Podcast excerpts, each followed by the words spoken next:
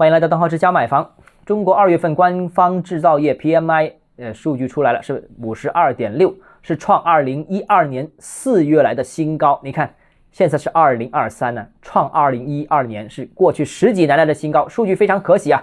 中国经济正出现强劲复苏的势头。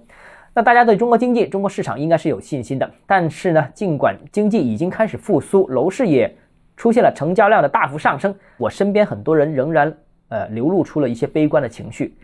呃，我觉得呢，有一部分人是过分的盯住了某一些变量啊，尤其是国际环境、国际形势。那他们认为这些变量的出现并不利于中国经济的发展。呃，我觉得他们的理解都是对的啊。但是这些变量，我认为是波浪式的，有好有坏。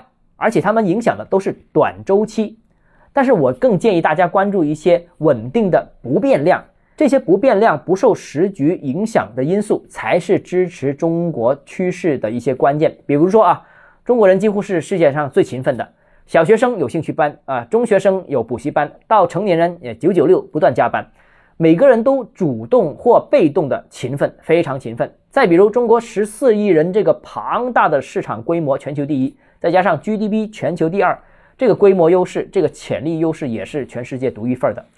呃，这些都是不变量，就算国内因素变化、国际时局变化，但是都改变不了这些基本因素。它都是支持中国经济继续保持发展的最重要的基础要素。